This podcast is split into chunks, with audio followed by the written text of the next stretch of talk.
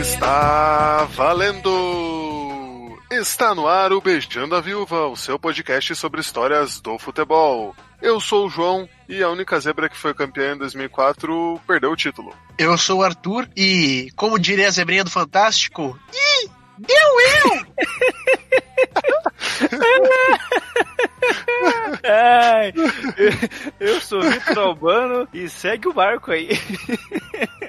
E no programa de hoje nós não vamos falar só das zebras, vamos falar aí do panorama geral do que aconteceu no ano de 2004, então fique com a gente.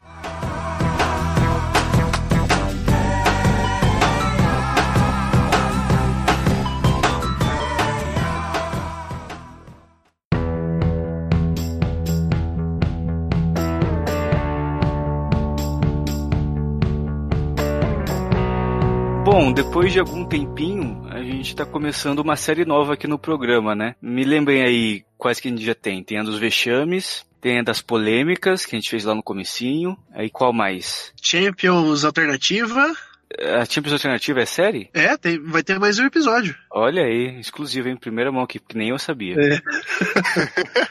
Tem, tem a das grandes rivalidades, que a gente fez o Grenal. As Ah, cidades. Cidades, né? Fizemos de Lisboa. E agora sobre os anos, né, João? Exatamente, Crack Vitor. Agora seguimos para nosso primeiro episódio aí falando de 2004 como todos nós já sabemos no título e na abertura. É, 2004 foi meio uma escolha aleatória, mas também motivada por ter sido um ano bem alternativo, assim, né? Nós falamos aí, é até o nome do programa, né? O ano da zebra, mas foi um ano que no mundo do futebol a gente teve coisas muito marcantes, assim. A maioria porque foram inesperadas, né? Por causa das zebras, mas outras por feitos, assim, bem interessantes. Vamos começar do, do menor pro maior, assim? Falando das coisas mais regionais, depois indo pras coisas mais globais. Então, Vitor, antes de tudo, eu acho que é legal a gente falar que, apesar de 2004 soar aleatório, não é tão aleatório assim, porque fazem 15 anos, né, cara? A gente a gente já tá completando 15 anos. Por incrível que pareça, 2004 faz tanto tempo já, né? E por incrível que pareça também, esse ano tá completando 14 anos do ano de 2005.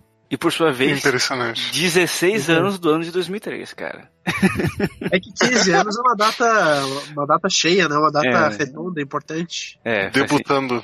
Debutando. E, inclusive, é, fazem 15 anos também do da estreia de Lost na televisão, sabia, Vitor? Cara, eu nunca assisti Lost. Mas legal. Assim, Ah. co- compre- co- compreendo que marcou a época, assim. Fazem 15 anos também da Olimpíada de Atenas. Essa foi a primeira Olimpíada que eu assisti. Que eu me lembro, assim, de ver a, a abertura, acompanhar os jogos e tal. Eu lembro do Vanderlei Cordeiro de Lima lá Exatamente. atacado Ele- pelo padre. pelo padre irlandês. Exatamente. Vamos dar mais uma- umas coisinhas aqui que, que aconteceram em 2004, então, só para dar um contexto. Teve eleições municipais. Teve eleições municipais. Lembram daquele atentado que teve em Madrid? Ah, o do metrô, né?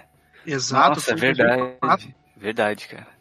George W. Bush se reelegeu em 2004. Ah, isso eu lembro bem também. Foi contra o John Kerry, dos democratas. Na televisão brasileira tava passando Senhora do Destino. Novelaça, novelaça, uma obra-prima da dramaturgia. E como a gente falou de Olimpíadas, né? A gente ganhou cinco ouros no nas Olimpíadas de 2004, sendo que ganhamos com o Ricardo e Emanuel Do vôlei de praia, né? do vôlei de praia. Ganhamos também com Torben Grell e Robert Scheidt na vela e o Rodrigo Pessoa no hipismo, que depois virou ouro, mas ele tinha ganho a prata. Ah, é verdade, é verdade. E tipo, ele ganhou, virou ouro muito tempo depois, né? Foi tipo mais recente esse ouro dele. Pois é, aham. Acho que são uns 4, 5 anos só. Pô, mas foi bastante até, né? 5 anos. Pois é. Vamos trazer o lado aí das mortes. Quem morreu em, em 2004? Morreu Ronald Reagan. O presidente ator.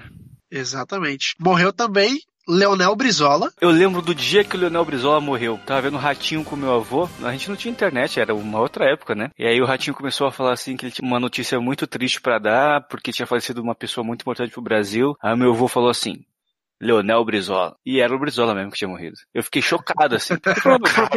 então vou te adivinhado. Na minha cabeça foi isso, né? Não imaginei que ele estaria acompanhando nos jornais, os boletins médicos e tal. Eu falei, caraca, como que ele adivinhou, sabe?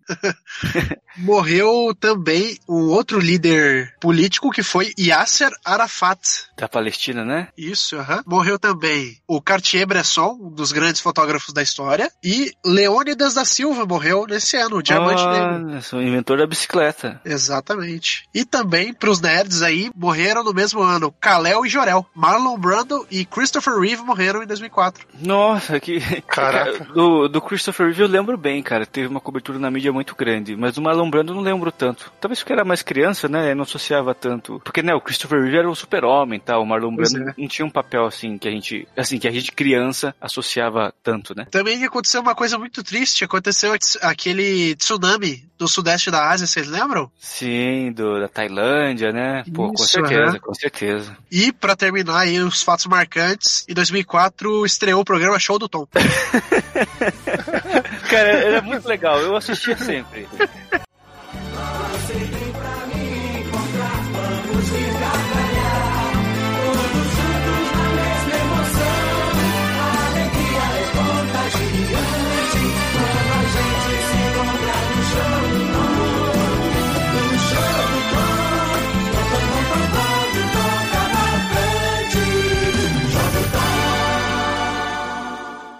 futebol, hein?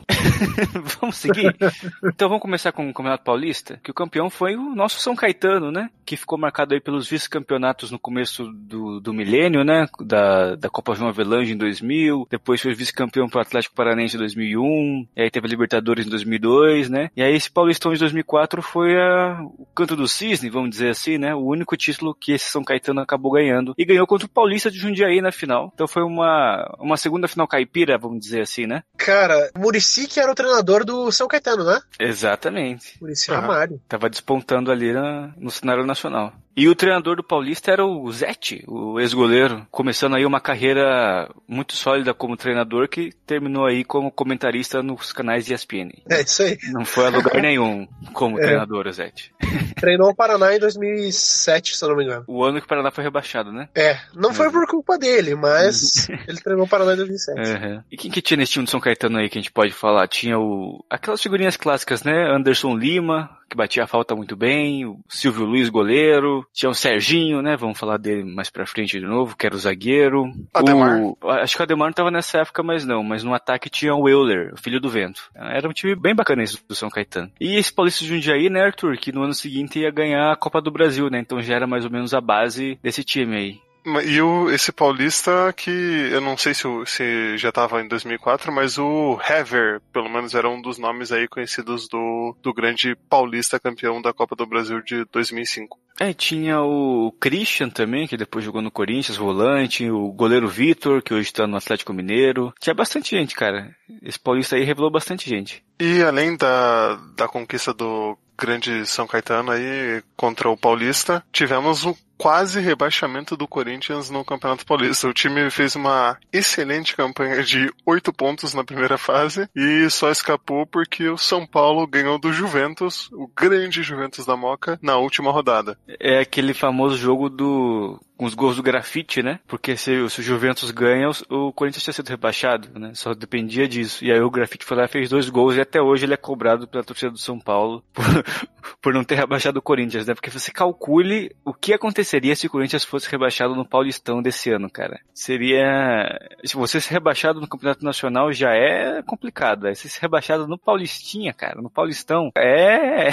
Acho que até hoje a gente estaria falando muito disso. Com certeza. Imagina na Série A2, Corinthians e União Barbarense, esses times assim, sabe? Cara, e, imagine, né? Porque se hoje em dia a Série A2 já é aquela maravilha, cara, imagine em 2004, bicho. Nossa senhora. Exatamente. O grafite, Arthur, você que é o nosso humorista, o grafite escreveu o destino do Corinthians na, no Paulistão 2004?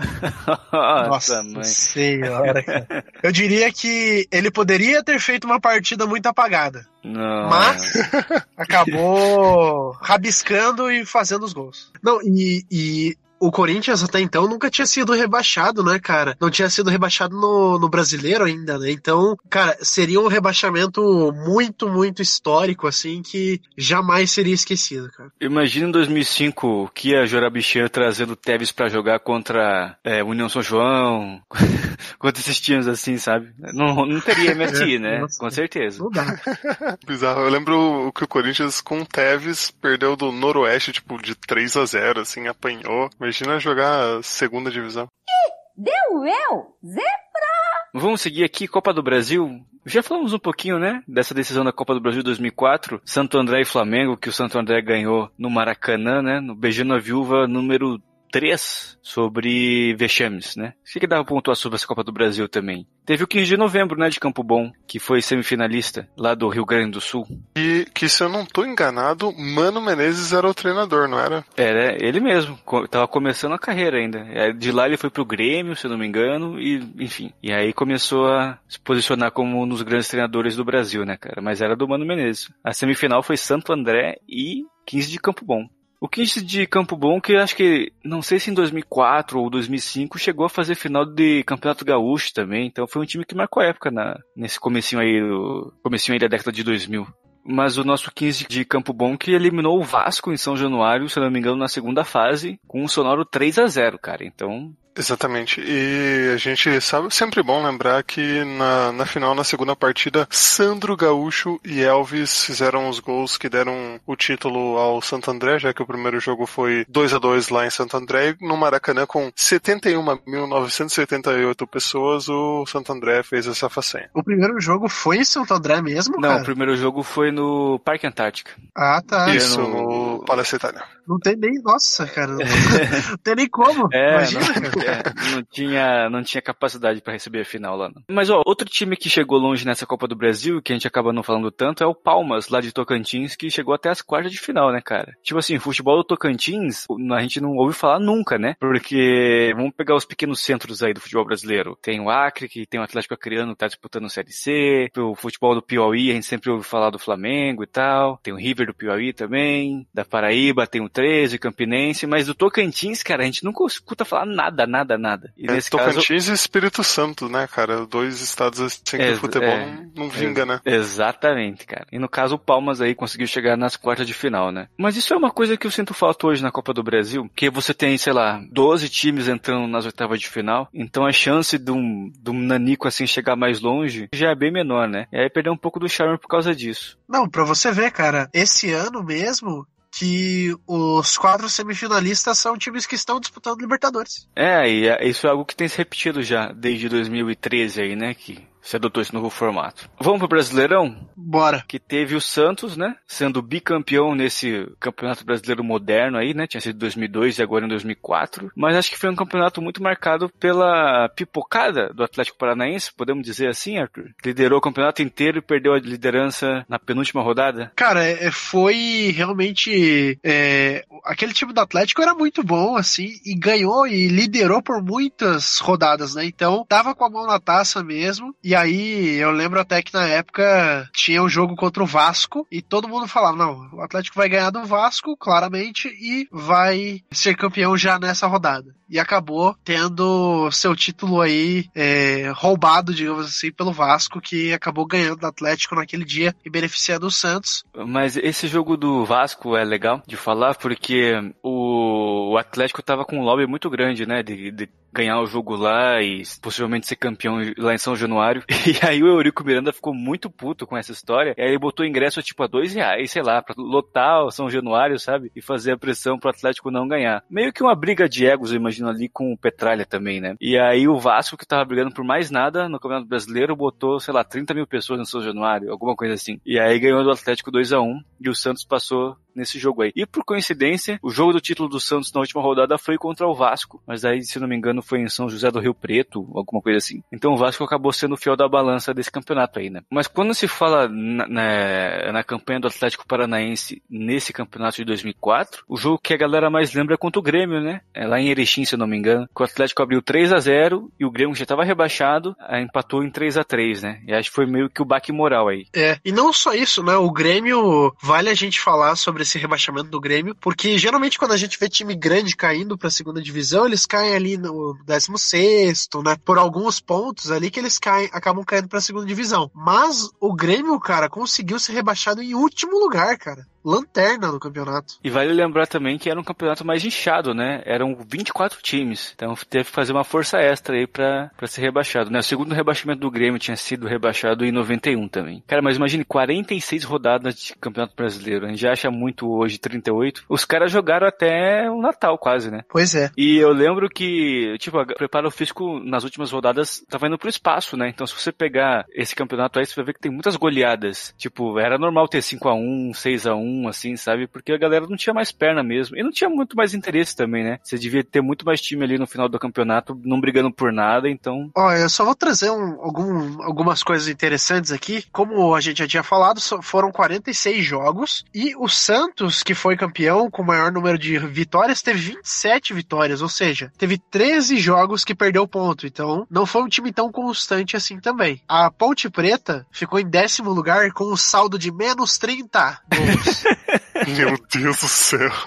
Assim, e o Juventude ficou, acabou ficando em sétimo lugar e o Goiás antecipou aí o que até então era a sua melhor campanha na história. Acabou ficando em sexto lugar, mas em 2005 ficou em terceiro lugar, olha só, cara. E disputou a sua única Libertadores em 2000 e 2006, 2007. Não, 2006, isso aí. Outra coisa interessante a gente falar que o Cruzeiro, que tinha sido super campeão com 100 pontos em 2003, terminou só em 13º, né, cara, nesse campeonato ainda. Uma decadência bem notável. Não pegou nem Libertadores. Nem Sul-Americana. Eu acho que ele foi pra Sul-Americana, João, porque naquela época o, os critérios para você jogar Sul-Americana eram meio diferentes. Né? Tinha uma coisa do ranking da Comebol, lembra disso? Então tinha alguns times que iam sempre, tipo o Boca e o River, por exemplo. Eu acho que o Cruzeiro acabou indo por causa disso pra Sul-Americana de 2005. E só para dar um panorama de como ficava distante a pontuação, Vitor, é o Santos foi campeão com 89 pontos e o Grêmio e Lanterna ficou com 39 pontos, cara, 50 de diferença. Cara, é muita coisa. Vamos falar do artilheiro desse campeonato, o Washington, que se aproveitou dos 46 jogos para fazer 34 gols, né? A maior marca até hoje do Campeonato Brasileiro, que eu acho que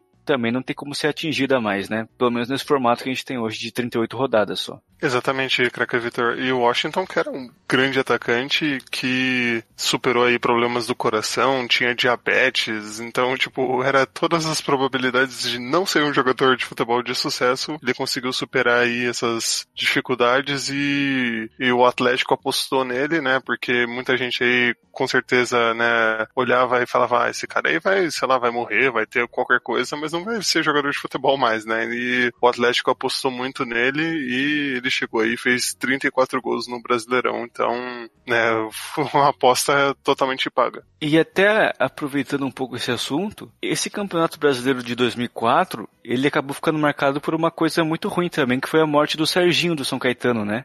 Que teve um ataque cardíaco no jogo contra o São Paulo no Morumbi. Vocês lembram disso? Lembro, Eu acho lembro. que, assim, uma coisa muito, muito marcante, né, que, que até hum, revolucionou muita coisa no, no- nos cuidados médicos no futebol, né, de ter ambulância em campo, que era uma coisa que, tipo, não tinha exatamente, assim, não era obrigado ter, tipo, aquele desfibrilador e tal, e por causa da morte dele, eles começaram a ter todos os jogos, né. É, eu lembro que a ambulância demorou a entrar, teve vários erros de procedimento ali que, enfim, ajudaram a tragédia acontecer, né, cara? É, e eu lembro muito bem da imagem do Rogério Ceni acabando tropeçando no Serginho, porque ele tava dando alguns conselhos ali pra defesa se armar e tropeçou no Serginho. Ele não percebeu, quando né? foi ver. É, não percebeu, e quando foi ver, é, viu que, o- ele tava passando muito mal e acabou chamando é, o juiz e tudo mais. Cara, é uma imagem bem forte, assim. É, você vê, o, E- você vê o desespero dos jogadores do São Caetano, né, cara? É, é, Pois é, é uma coisa que tá gravada na minha mente, assim. Imagina, eu, era, eu tinha 10 anos nessa época, né? Eu lembro certinho do, de toda, toda a sequência de eventos, né? Ele, ele caindo no chão, a ambulância entrando, depois a pessoa fazendo uma roda de oração no meio do gramado, e daí a, a notícia da morte dele chegou durante a rodada ainda, né? Claro, o jogo de São Caetano foi paralisado, mas os outros jogos continuaram acontecendo. Ah, então foi e foi uma época meio mórbida pro futebol, porque teve no mesmo ano o Ferrer do Benfica, que também morreu em campo com ataque cardíaco. Um pouquinho antes tinha tido o Mark Vivian Foe de Camarões, que morreu na Copa das Confederações. Então foi uma, uma sequência aí bem, bem complicada, bem triste. E, e assim, não sei se, se algo parecido acontecesse hoje em dia, eles dariam o mesmo tipo de enfoque, mas eu lembro que a imagem do Serginho passando mal e caindo no chão foi repetida exaustivamente em todos os jornais possíveis. E por isso que ela fica tão marcada na nossa cabeça, né, cara? Pois é, e, e é foda porque o Serginho ele representava muito bem o que era aquele São Caetano dos anos 2000, né? Ele estava na Libertadores, acho que ele estava em algum dos, do, dos vice-campeonatos do, do brasileiro também, tinha acabado de ser campeão paulista, né? E aí acabou acontecendo isso, infelizmente, né? E o São Caetano perdeu 24 pontos por causa dessa tragédia aí, porque ficou atestado que teve negligência por parte do departamento médico, que sabia que ele tinha problema no coração, mas liberou para jogar mesmo assim. E aí o São Caetano, que fez uma campanha para Libertadores, acabou quase sendo rebaixado. E aí foi o fim, né? Dessa época do São Caetano aí também. Seria rebaixado em 2005, 2006, se eu não me engano. E aí nunca mais voltou a ser o que era antes.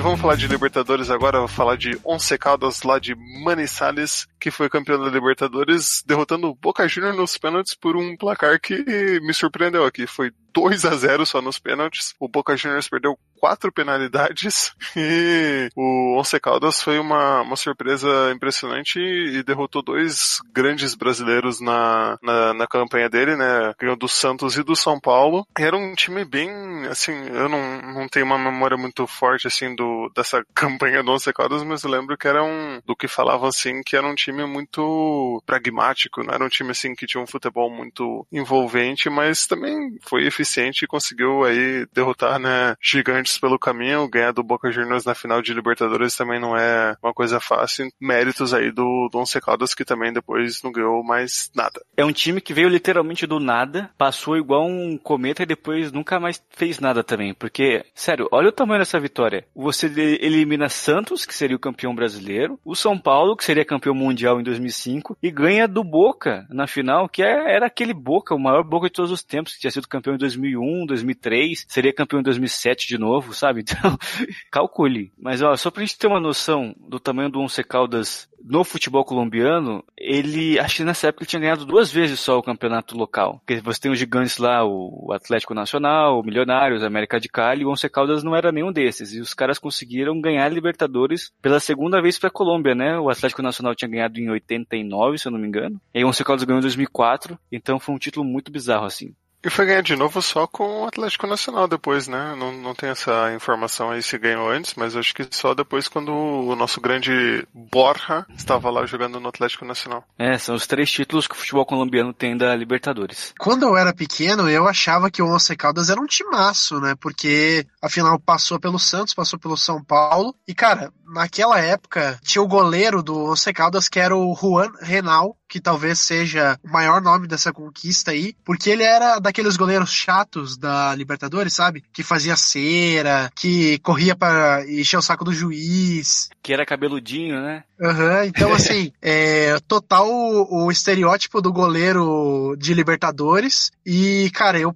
eu achava ele muito legal, assim, eu achava um dos grandes personagens da, da América do Sul no futebol naquela época. É, e até se você pegar na linha, o Once Caldas não tinha nenhum grande jogador assim. Então foi na base da mística mesmo. Sobre essa Libertadores de 2004, tem duas coisas que eu acho legal falar também. Primeiro, teve uma semifinal entre Boca e River, que a gente acaba não lembrando muito bem aí. Lembra muito da final que teve agora, mas nessa época rolou a semifinal, que acho que até então era o grande Boca River da história, né, da Libertadores, que o Boca passou nos pênaltis. E o regulamento dessa Libertadores também era um pouco estranho, porque você tinha nove grupos na primeira fase, e aí se você fazer a conta, vão ser 18 classificados no final, né? E aí o que eles fizeram para consertar isso? Teve meio que uma repescagem entre a fase de grupos e as oitavas de final, com os quatro piores segundos colocados. Então teve um, um uma interfase aí para decidir quem passaria né, e iria para as oitavas de final, né? Os caras conseguiram complicar algo que seria muito simples assim, né? Você fazer oito grupos e classificar 16, né?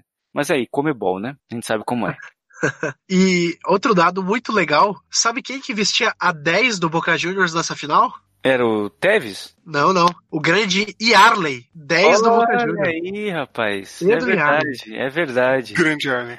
Eu não canso de dizer o quanto eu sou fã do Yarley e é um absurdo o quanto de jogador do Brasil a gente tinha bom nessa época que o Yarley nunca nem foi considerado pra seleção. É pra você ver como a gente era foda no futebol nessa época. Mas a gente falou do Boca aí, ele perdeu a final da Libertadores, mas ganhou a final da Sul-Americana no mesmo ano, né? A final contra o Bolívar, da Bolívia, e foi 2 a 1 E essa era uma época que a gente quase não se ouvia falar em Sul-Americana aqui no, no Brasil, né, cara? Era muito deixada de lado, assim. Tanto que teve alguma edição que o Brasil nem participou, acho que foi em 2003, porque era, tipo, muito foda-se, assim. Tanto que a gente só Nossa, come- total. A gente começa a falar dessa competição mesmo quando o Inter ganha em 2008, né? Então esse comecinho aí era muito escanteado mesmo. Até quando o Inter ganhou, nem valorizaram direito, assim, sabe? É, pra você ter uma ideia como a Sul-Americana era desvalorizada pelos brasileiros, é a única vez que eu vi, assim, a primeira vez que eu vi alguém comentando que era legal ganhar a Sul-Americana foi quando ela dava vaga pra, pra Libertadores, cara. Que já foi bem depois, né? Foi tipo Sim. 2012, assim, por aí. A gente falou do Internacional. O Internacional foi o time que chegou mais longe nessa Copa Sul-Americana aí de 2004. Foi pra semifinal e perdeu pro próprio Boca Juniors. É o Inter que nessa época buscava uma afirmação internacional ainda, né? Assim, com perdão no trocadilho. Mas que não tinha ganhado Libertadores ainda, né? E- Enquanto o Grêmio tinha duas já, né? Exatamente. Mas vamos falar da Recopa Sul-Americana pra fechar essa, essa trinca da Comebol aí, que daí ela reuniu o Boca, campeão da Libertadores de 2003, e o Cienciano do Peru, olha só, campeão da Sul-Americana de 2003. E, Arthur, adivinha onde foi disputada essa partida da Recopa? Fort Lauderdale, nos Estados Unidos, na Flórida. Caraca, nada a ver, né? Então, a gente vê aí que levar a Libertadores pra Madrid já tinha meio que um, uma jurisprudência, né? Como é bom já, já tentava fazer isso lá atrás. E aí, cara, o Cienciano acabou ganhando do Boca nos pênaltis também, 4 a 1 E o Cienciano, que até hoje é o único time peruano a ser campeão internacional. E o detalhe, sem nunca ter sido campeão nacional, né? Então é meio que um, um paradoxo aí. É meio a, a- se lembrar agora do Brasil, um exemplo é a Chapecoense, né? A Chapecoense nunca ganhou um Brasileirão, mas já tem a Sul-Americana. É, pois é, seria um, um paralelo bem interessante de fazer.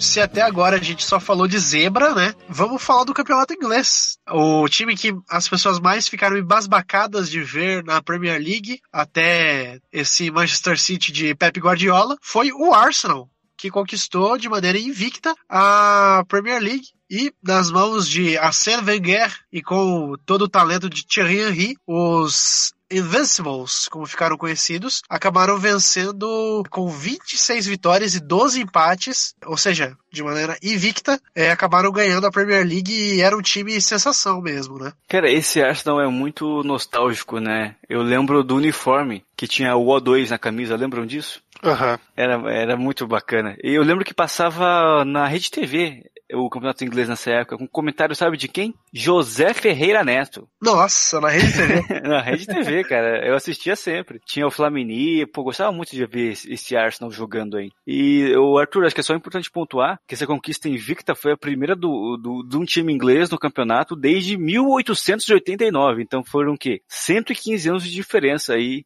entre uma conquista e outra invicta, né? O, é. último campeão invicto tinha sido o Preston North End, quando, quando ainda eram menos jogos também, né? Acho que eram 20 jogos que se fazia na época, e o Arsenal fez em 38. O Brasil não era nem república ainda. Olha aí a informação. Mas acho que é legal também é, falar de algumas camisas que hoje são muito pesadas, muito conhecidas, mas que naquela época tinham um peso bem diferente, tipo o Manchester City, que terminou em 16º esse campeonato inglês. O Tottenham, 14º, olha só.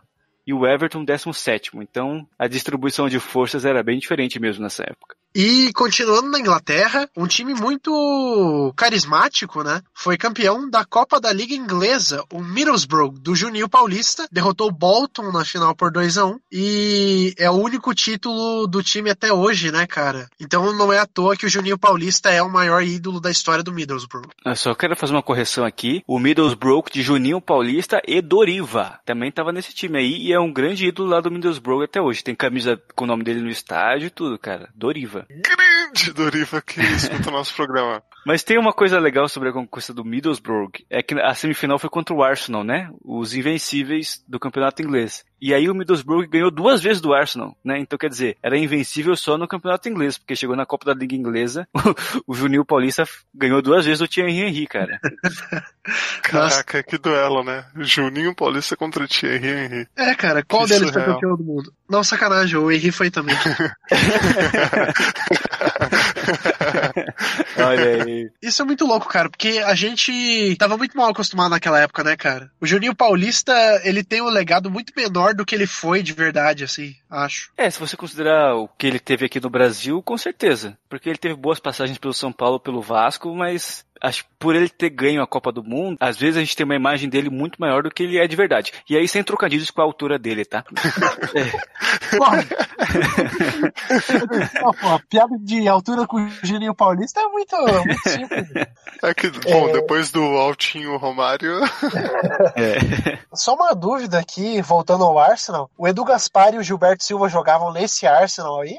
O Gilberto Silva jogava, o Edu Gaspar eu não lembro agora. Inclusive o, o Arsene Wenger dizia que o Gilberto Silva era o principal jogador do esquema dele, pela transição que ele fazia de- defensiva e tal. Mas era um, era um timaço também desse Arsenal, né, cara? Orra, tinha, acho que o Bergkamp ainda jogava no Arsenal. Tinha, nossa, cada posição ali tinha um cara de, de destaque. Os caras jogavam uma bola. Tem, você vê umas jogadas que eles fazem, assim, uns gols que, que o time parece que, tipo, não, assim, não foi também à toa que o time chegou na final da, da Champions no ano seguinte, né? Então era um time que jogava um, um futebol bem, bem redondo. Ó, vou, vou só dar a letra aqui do, da escalação do Arsenal de 2004, uma escalação que, que foi a mais repetida durante o campeonato. Goleiro Lehmann, aí Lauren, Campbell, Cole Touré e Ashley Cole. Gilberto Silva, Edu Gaspar, Bergkamp, Pires, Wiltord, geralmente o Canu também entrava, e fechando o time, é, Thierry Henry. Cara, do meio pra frente era uma sacanagem esse time, hein? Ali, na, na defesa também você tem o Lehmann, o Campbell, que são jogadores que marcaram a época, mas do meio pra frente não tem um cara que você fala, "Ah, esse aí jogou pouco. É, e acho que pra esse Arsenal só faltou a Liga dos Campeões mesmo, né, cara? Pra marcar mais época ainda, né? Talvez essa, essa geração mais nova não lembre tanto desse Arsenal porque faltou o título europeu, né? Mas acho que sim, de times que eu vi jogar, acho que foi um dos mais legais, cara. Com certeza. E a campanha até da Liga dos Campeões, o Henry carregou esse time, assim, num nível absurdo. Ele fazia o gol, o time segurava e eles passavam. E, e perdeu lá na final pro Barcelona com o gol do glorioso do meu conterrâneo Belete. É, é foda, né? Você faz um baita planejamento, monta um time foda, é campeão inglês invicto pra perder a Europa pro Belete, né, cara? É, acontece, futebol é isso aí. Deu eu, Zé?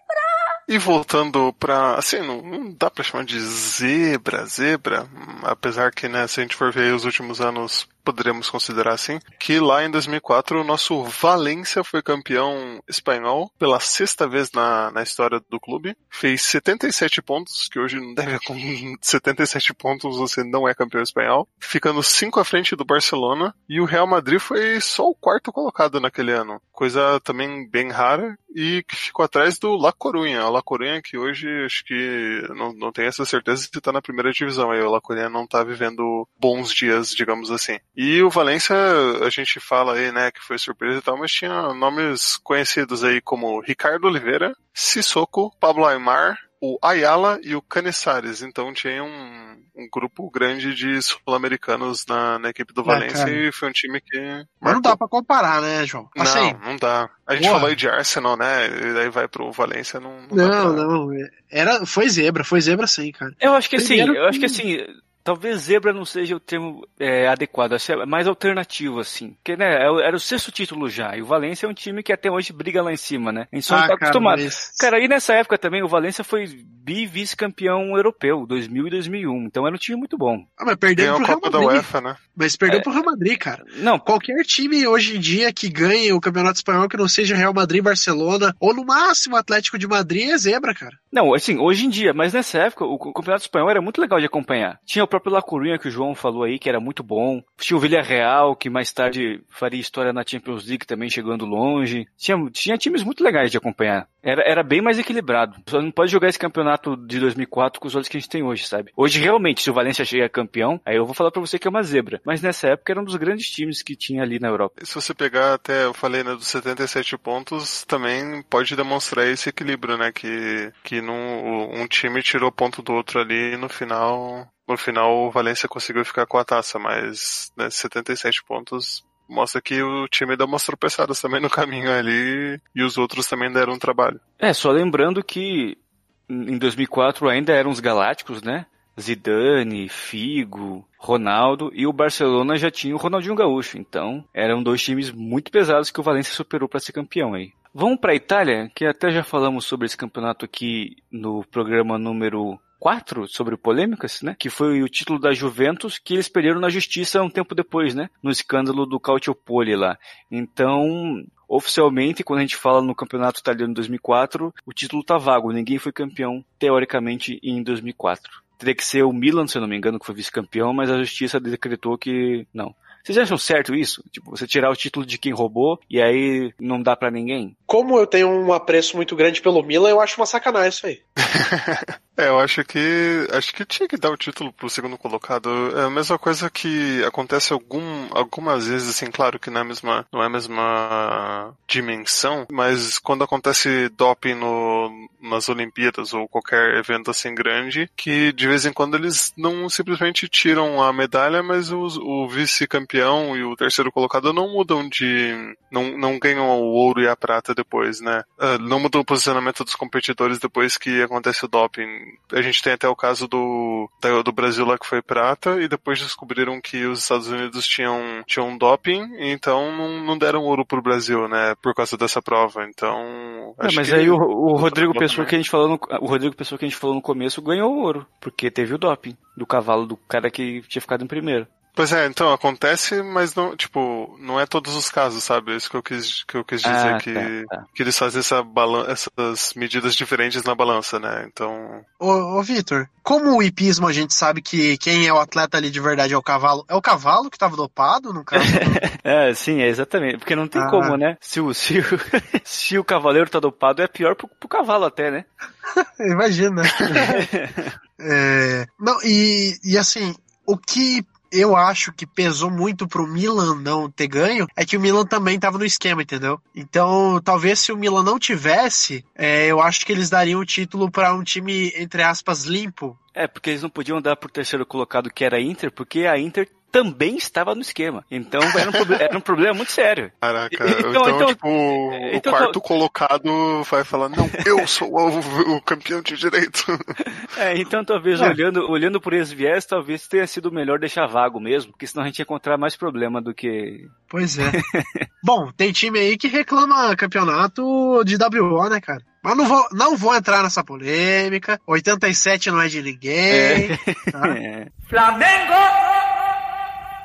Mas vamos agora para os campeonatos continentais da Europa, começando pela Copa da UEFA, que o campeão foi o Valência, né? O time que o Arthur aí desvalorizou agora há pouco, mas mostrou que não era só uma zebra qualquer, né? Foi campeão da Copa da UEFA também, além do Campeonato Espanhol, derrotando o Olympique de Marselha na final por 2 a 1 2004 é a maior valência da história? É que assim, o de 2001, que foi vice-campeão da Champions, era muito bom também. Se a gente considerar só resultado, com certeza. Mas eu tenho dúvida se de 2001 não foi melhor. E Champions, né, cara? Eu acho que é, a Champions de 2004 ela serviu pra exaltar dois nomes aí que depois daquele ano explodiram no futebol, né, Vitor? Tá falando de José Mourinho e Carlos Alberto? Não, né? Por favor.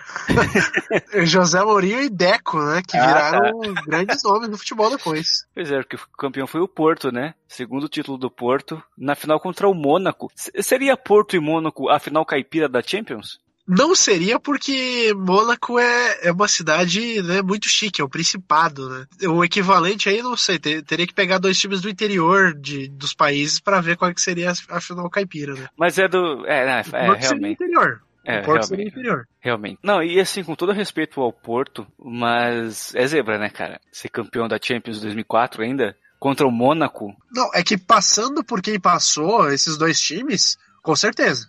Não tem o que falar. Não, e se, se a gente pegar campanha por campanha, o, o Mônaco até eliminou gigantes maiores que o Porto, sabe? Tipo o Real Madrid, acho que o Milan também. Então, eu acho que o Mônaco era meio que o favorito pra essa final por causa disso, né? Mas o Porto foi lá e ganhou de 3 a 0 Nossa, olha essa semifinal, cara. Mônaco e Chelsea, Porto e La Corunha. Caraca. E era um Chelsea em construção ainda, né? Não era o grande É. Chelsea que marcaria a época depois. Eu acho que é o começo da era Abramovich ali, se eu não tô enganado. ah, assim. sim, aham. Então foi foi Mônaco 3 a 1 e depois 2 a 2 e o Porto 0 a 0 e 1 a 0. Cara, essa Champions League aí foi tipo aquela Libertadores de 2013, que foi São Lourenço, Bolívar, Nacional do Paraguai e Defensor, sabe? Quatro times Caraca, é nada a verdade. ver, que nunca tinham ganhado, e aí chegaram e fizeram a semifinal. Ó, vamos lá então pro 1 a 11 de Porto e Roma. Porto e Roma. Nossa senhora. Porto e Mônaco. Caraca, onde que o cara tirou Roma? É porque o nome do goleiro do Mônaco é Flávio Roma. É, então vamos lá, Mônaco com Flávio Roma, Hugo Ibarra, Julian Rodrigues, Gael Givet, Patrice Servat, Eduardo Cissé, Lucas Bernardi, Akis Zicos, Ludovic Juli, Jerome Rothen e Fernando Morientes. Caraca, é tipo, era um time bem mais ou menos também, hein? Nossa, demais. E agora olha o, olha o Porto, cara. Meu Deus do céu. Goleiro, Vitor Bahia. Zaga, Paulo Ferreira, Jorge Costa e Ricardo Carvalho e Nuno Valente. Depois, Costinha, que não era o da escolinha do professor Raimundo. É, Pedro Mendes, Maniche, Deco, Carlos Alberto e Derlei. Cara, mas uma coisa legal, uma coisa legal desse Porto aí é que dos 11 que você falou, nove são portugueses, né, cara? Algo que é, é. muito difícil a gente encontrar hoje um time na Europa que tem a maioria dos seus jogadores nativos, assim. Tô dando uma colher de chá pro Deco aí, que ele é brasileiro também, mas, né, nove dos 11. E olha, olha o banco, E- quem tinha no banco do, do Mônaco. Dado Prichot, um dos grandes jogadores croatas da história, o que não quer dizer muito mais, né? e Emanuel Adebayor, tava no banco, cara, que loucura. Olha aí, tava começando, né? É, e o, aquele Mônaco era comandado pelo Didier Deschamps, que a gente já falou aqui que, né, teve aí problemas com, conjugais aí com a seleção. episódio número 4, episódio número 4, polêmicas. É, e aí foi 3 a 0 né, pro Porto. Passou o carro. 3 a 0 Nossa, cara. E os gols, né, Vitor? Você quer falar quem fez os gols aí? Eu prefiro que Pra você surpreender? fale. Eu prefiro que você fale. Chocar. Então vamos lá. Deco fez o primeiro gol, né? Abriu o placar. É, depois, vindo do banco, Alenishev, Que era russo, né? russo. E pra fechar a goleada, o maior, o jogador mais jovem da história marcar um gol em uma final de Champions. Carlos Chinelinho Alberto. Amigo de Messi.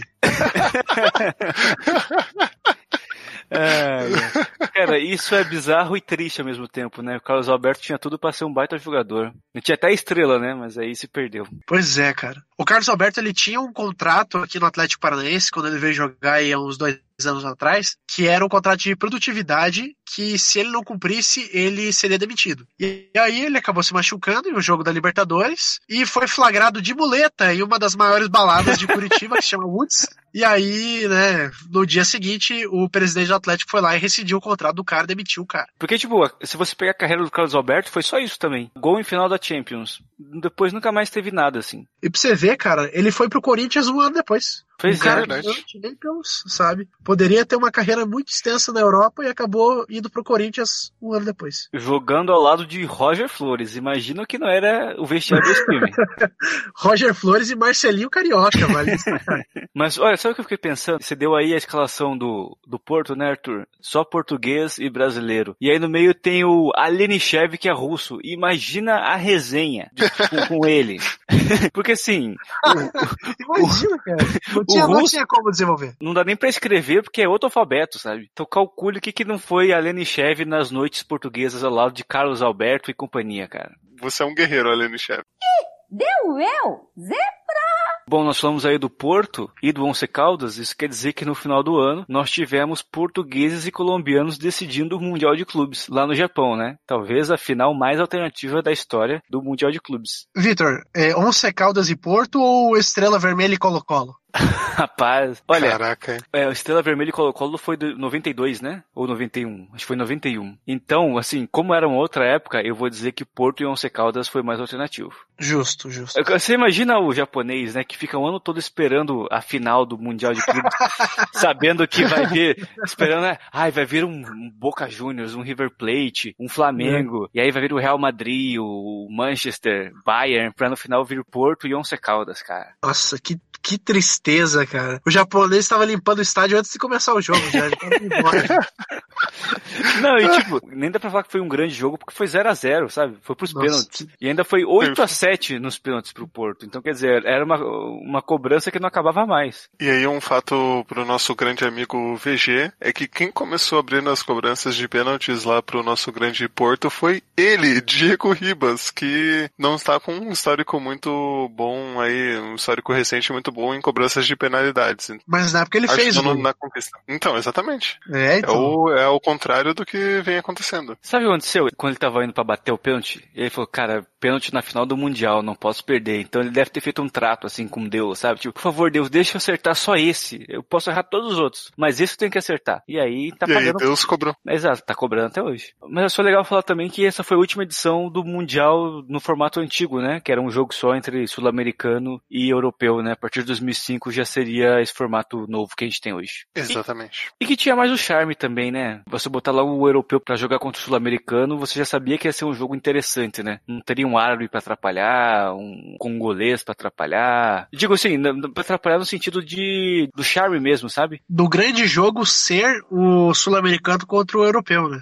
É, porque você sabe, assim, quando vai ser um, igual a gente teve agora, é, Real Madrid e o time da Arábia lá, você sabia que não ia ter jogo, né? Que o Real Madrid ia ganhar facinho, como foi já o Bayern e Raja Casablanca, como tinha sido Inter de Milão e Mazembe, sabe? Então, o, o único confronto que pode dar jogo no Mundial é sul-americano e europeu, né? E hoje em dia já tá, tá difícil ter isso também, porque o sul-americano caiu demais. Mas mesmo assim, a gente sabe que o único que ainda pode ganhar do europeu numa final é o sul-americano, né? E nessa época a gente sabia que estava garantido pelo menos o confronto. E só passando aqui, porque a gente já falou desses eventos históricos anteriormente, é, a gente teve a gloriosa histórica Copa América de 2004, que Adriano Imperador fez aquele gol no finalzinho, empatou a partida e o Brasil ganhou nos pênaltis. E tivemos também a nossa gloriosa Eurocopa 2004 com a Grécia ganhando de Portugal em Portugal, provavelmente aí metade desse time do Porto estava lá presente. Então, só passando rápido aí que a gente já comentou com mais detalhes em episódios anteriores. Vitor, você que sabe de cabeça os episódios, que episódios aí que a gente falou de Copa América e Eurocopa? A gente fala da Eurocopa de 2004 no episódio número 3, sobre vexames, e a da Copa América a gente falou agora recentemente no episódio sobre a Copa América, que é o número 17 ou 18, não me lembro de cabeça agora. Mas vai ter o link aí no post de qualquer forma. Então é isso, galera. A gente tá trazendo essa nova série onde a gente vai pegar esses anos do comecinho agora dos anos 2000 e vai trazer os campeonatos mais importantes, vai trazer os grandes campeões, as grandes curiosidades,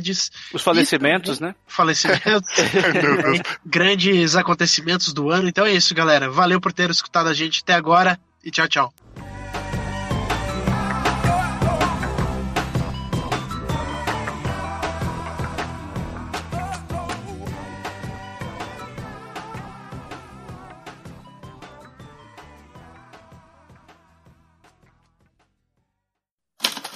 Este podcast foi editado por Icarus Produtora, soluções em audiovisual.